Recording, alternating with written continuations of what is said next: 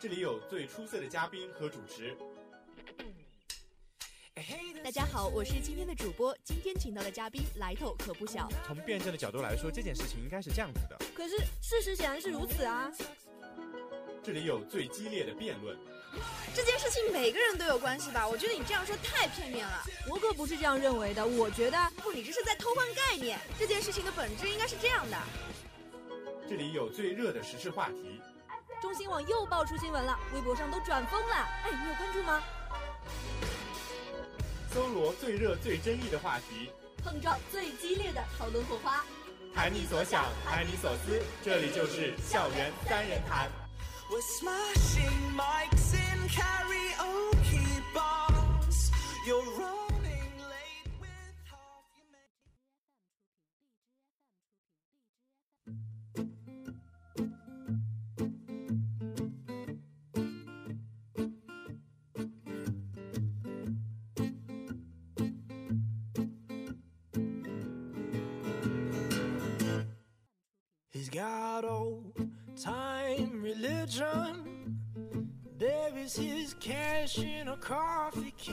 Hello，各位听众，这一节又到了。我现在是北京时间的十八点四十分，欢迎锁定 FM 九十五点二浙江师范大学校园之声。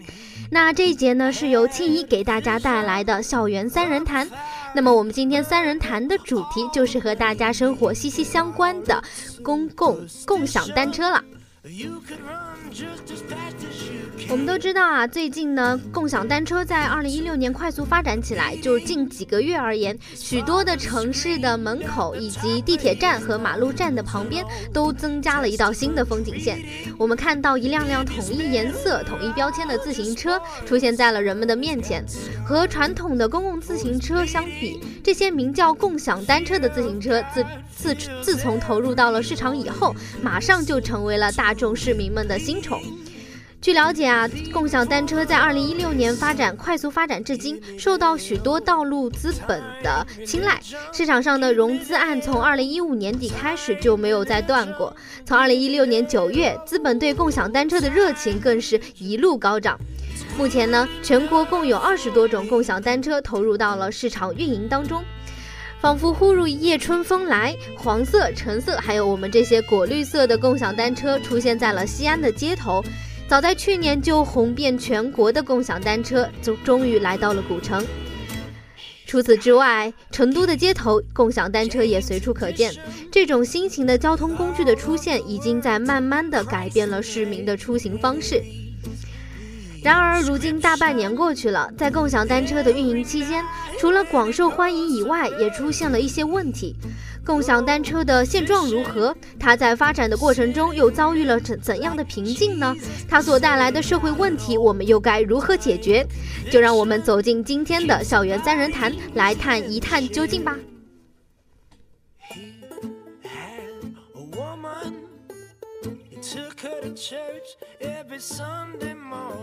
Submit to your husband. Submit to me, the saith the Lord. Well, he never saw it coming.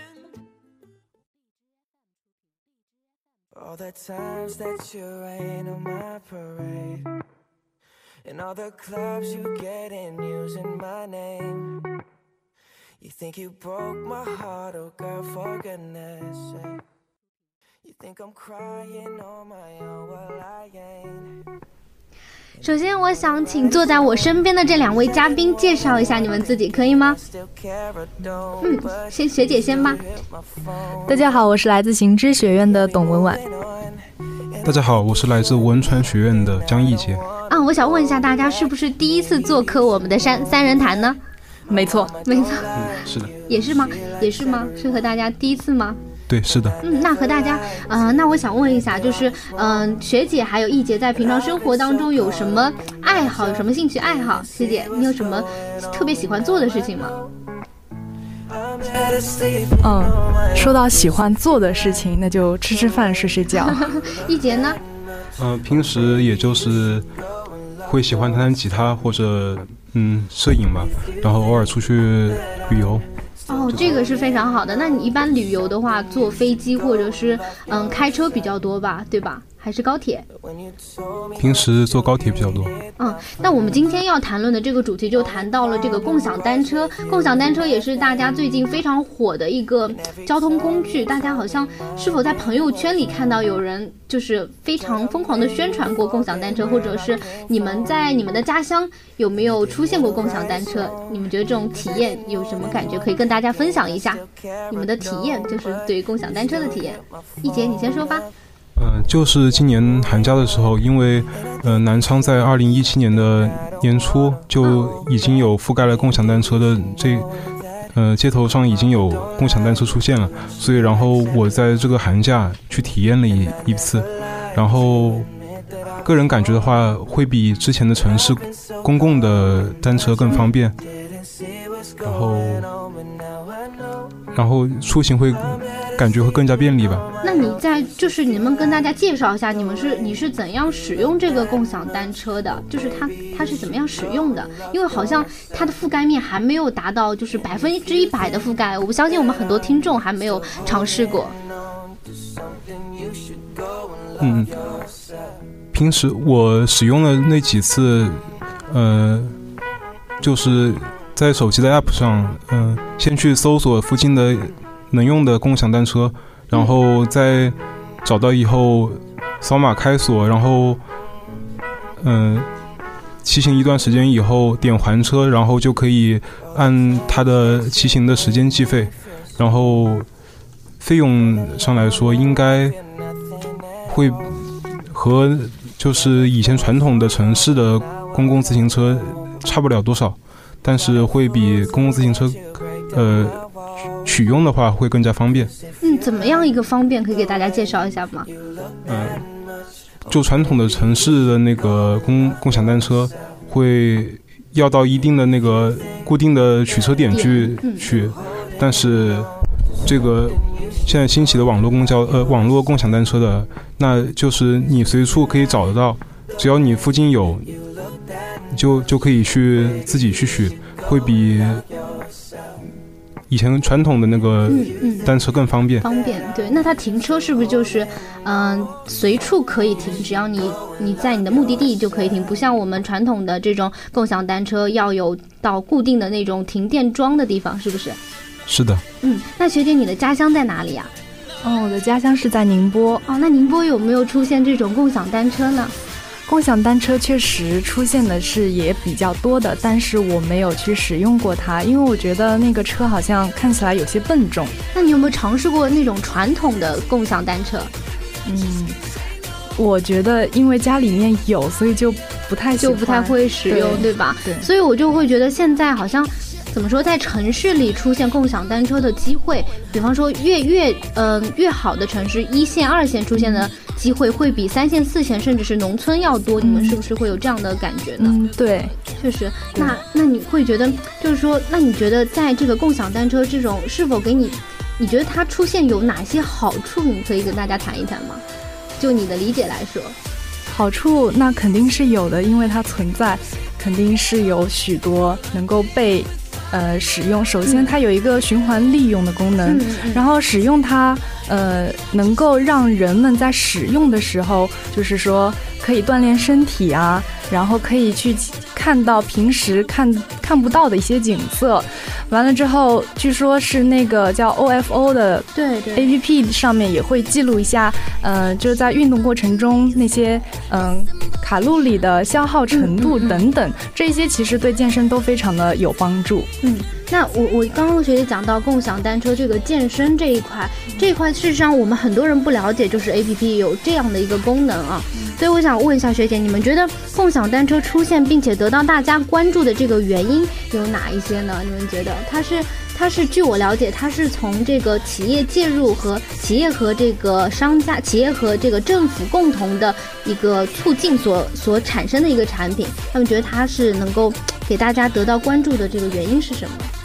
嗯，首先我觉得大家可能也会比较熟悉的就是，如果你们去坐到 BRT 的上面的时候，就会看到那个宣传片，就我们的精华宣传片上面就会出现一个女主播，她就骑着我们的那个共享单车，然后去在金华游玩。其实这是比较吸引我的地方。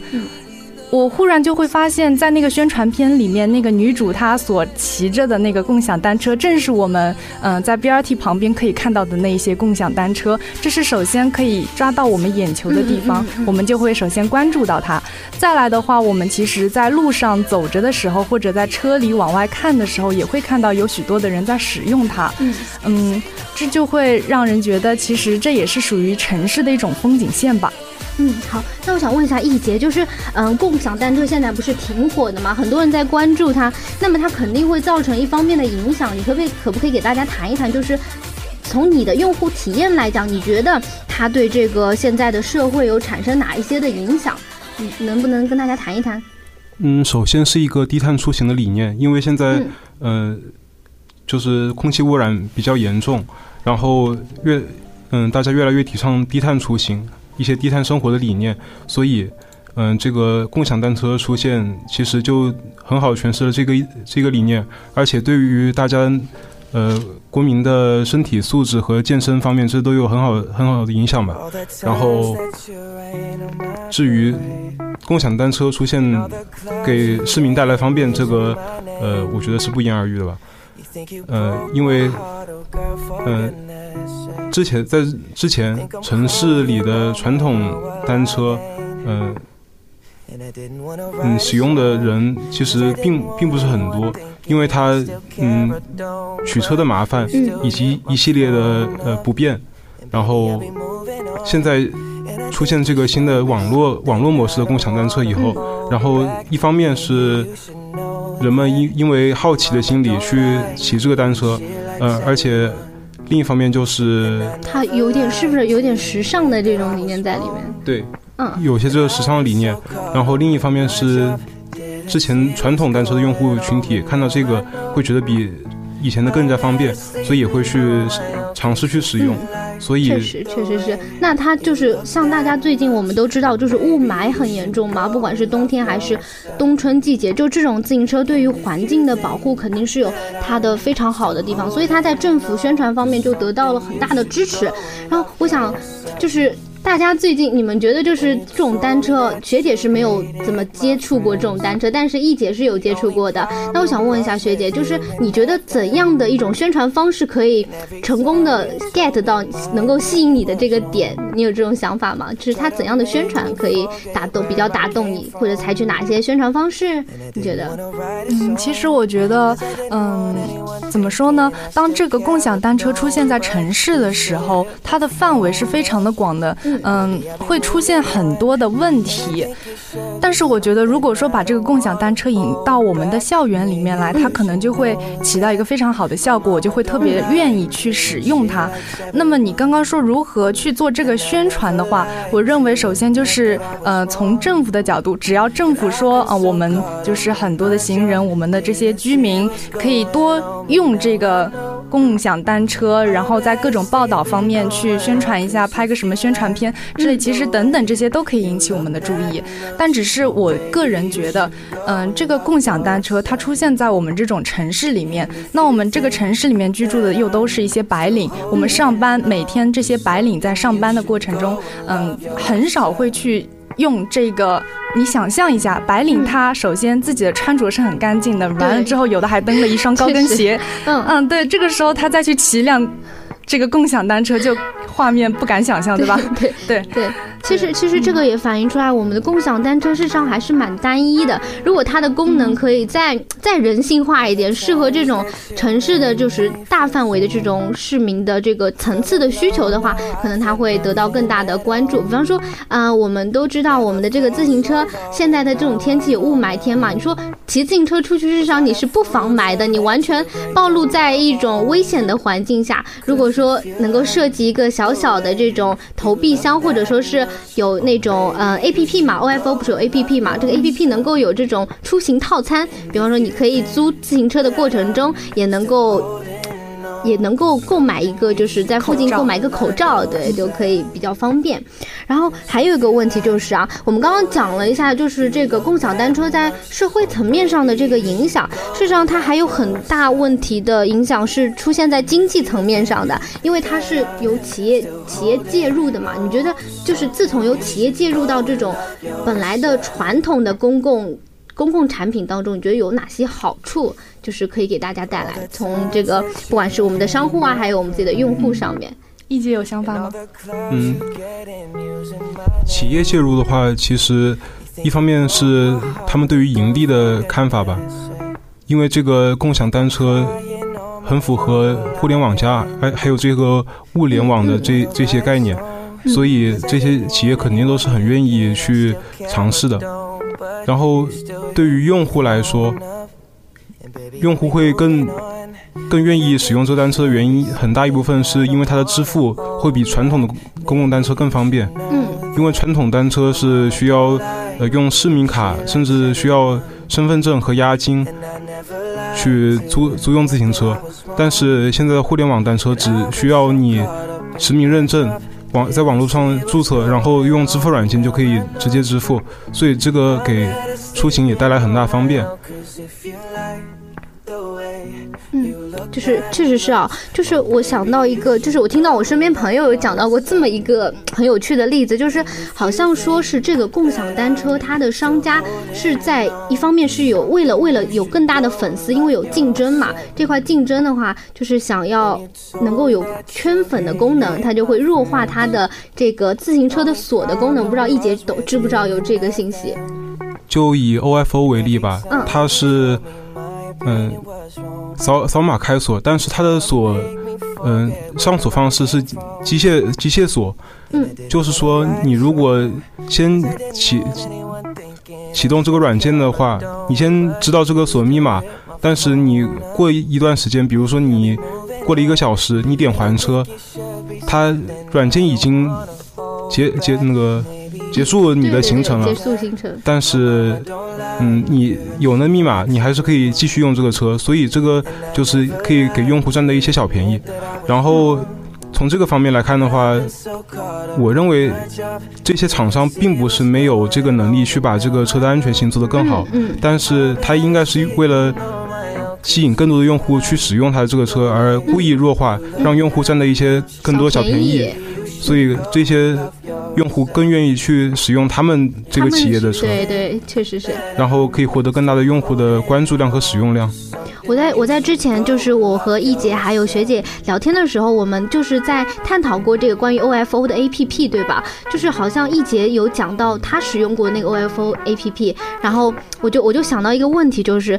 就跟我们在听歌一样，有 QQ 音乐，还有腾讯腾讯音乐以及网易音乐，有这么多的音乐的软件出现，我们在选择的时候，实际上会造成很大的麻烦。那你有没有觉得，就是未来的这种呃，我们的公共设施这种加入企业竞争情况下的公共设施，他们怎样的会不会会不会有一种统一的可能性？薛定觉得呢？就是比方说，我们最终，嗯，像我们现在的优步打车，最后合并到了滴滴打车，你觉得他们是否有这种市场前景呢？我可以把这种统一理解为垄断吗？嗯，可以。那我其实认为，如果说多家商场来竞争的话，其实是一个好的现象，因为在他们竞争的过程中，可以不断的研发出更好的产品了。那这对于民众来说，其实是一件好事，因为他们可以选择一个更加适合自己的。对，更多的选择。对。而且而且也能够在一定程度上提升这个产品服务质量的提升，对吧？好，然后我记得我还听到过一则新闻啊，庆想和大家分享，就是有很多的在使用这个公共单车的市民有吐槽过，就是在公共单车停靠的这个地点，有一些大妈还有大叔他们会。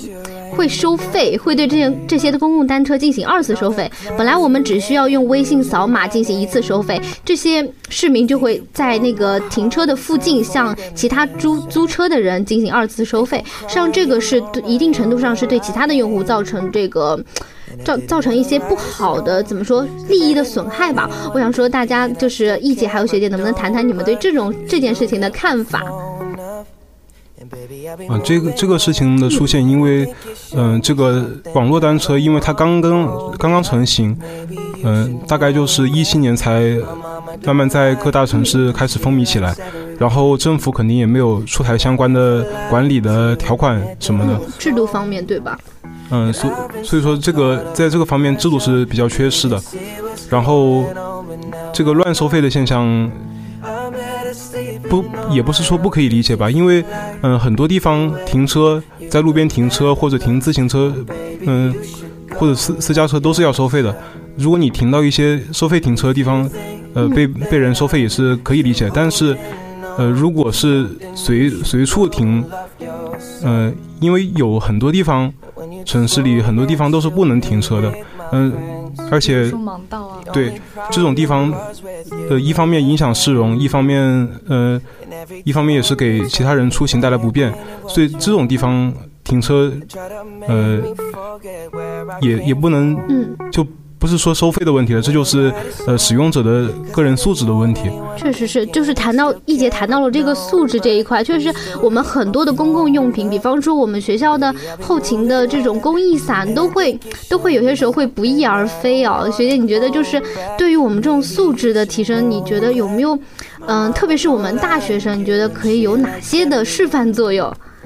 嗯，大学生的示范作用。对啊，我们就是我我据我了解，就是最初的 OFO 是从这个四个北京的大学生，北大的大学生开始，他们创办的嘛。他们起初只是为了解决校园里的一些出行问题，然后现在在北大校园里有将近一个学校里有将近两千辆的这个 OFO 的这个小黄车，我们叫做小黄车嘛。那你觉得在学校里面实现这种，因为学校学生素质比较高，在学校里实现这种 OFO。共享自行车的这个共享共赢，你觉得可能性是不是会更大一点？嗯，肯定会啊，因为我们学生，呃，大学生嘛，毕竟是受过十二年义务教育的，对吧？嗯嗯，对。那嗯，说到素质的话，肯定是，嗯，个人觉得是对大学生的素质比较有信心的。那你说要把这个素质给扩大到全社会，其实还是需要时间和精力的。嗯。确实是这样子，然后我想到就是还有就是看到听到有这样的一个事情，就是网约网络直播上的，你没有看到网络直播上有直播各种奇怪的东西，嗯，对对吧？对，现在有有知道就是这个网络直播还有人直播过，就是专门对这个公共的自行公共自共享自行车进行开锁。你们对这个这种就是怎么说呢？嗯，是否是否这种制度在这个？制度的健全，还有个人素质的提高，在这个方面能够起到的作用，你们觉得是不是根本性的？嗯，首先这里要告诉广大的听众朋友们啊，这个随意的开锁这是犯法的。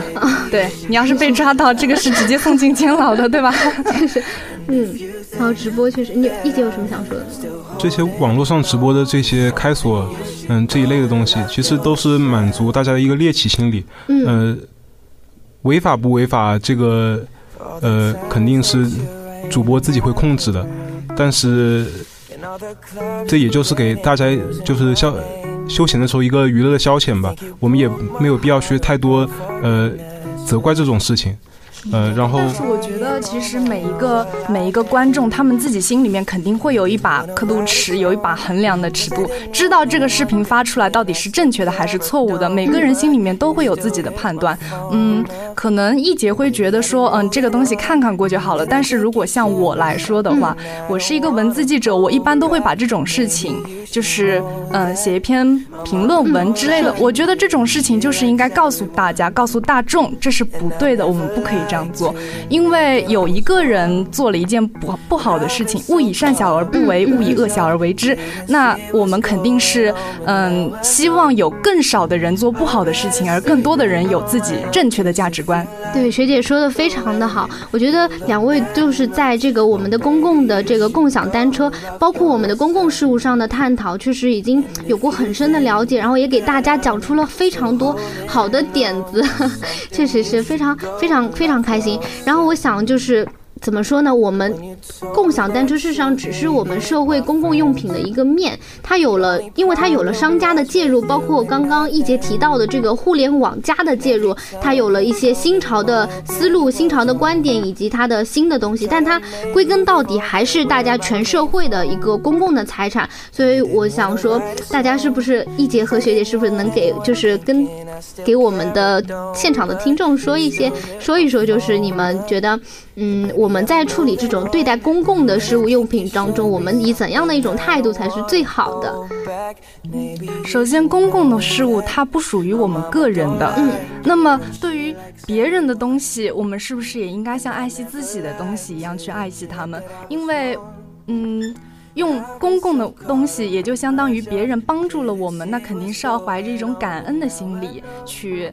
接受这样的事物，在使用过程中肯定是心里面是非常感激的。那么感激的时候就不会抱有一种想要摧毁它或者占有它的这种恶劣的心理了。我觉得，对，确实是。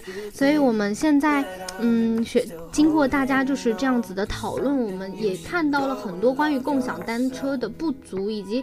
但是它有很多新事物的一些点，就是毕竟新事物也是一个上升的过程嘛，它总会出现很多的不足。然后我们就是希望这个社会还有政府能够在制度以及公民的素质这方面能够嗯加大宣传以及加大的改进，能够让大家以后在使用这种公共事务的过程中，让好就是一些老实人能够用到享受到它的便利，让一些不老实的人也不会从中有利可图，对吧？所以我们今天其实讲到的共享单。车反映的有很多的关于互联网加、关于关于国民素质的问题，所以我们想到就是最近这种新事物都和雨后春笋一样一一向冒出来了，所以我们能做的就是挖掘这类新事物的长处以及它的益处，开发出它的一些便捷和它的高效性，让它能够在保持这种公正客观的情况下，让更好的造福大家。共享单车呢，其实就是这样的新事物，所以我们不要因为一个硬币的反面而否决它。所以，我们还是要多个层面反映自己，改进不足，这其实也就是一种进步的表现了。所以，我们今天呢，今天和这些和我们的嘉宾谈的非常的开心啊，真的非常欢迎两位来到我们的三人谈做客。希望现在已经进入到我们三人谈的尾声了，所以希望两位能够和我们的观众道别，然后我们希望下次还能见到你们。欢迎来三人谈做客，和大家道个别吧。你好，非常开心，然后主播也很可爱。嗯大家再见一姐大家再见 think i'm cryin' on my own well i ain't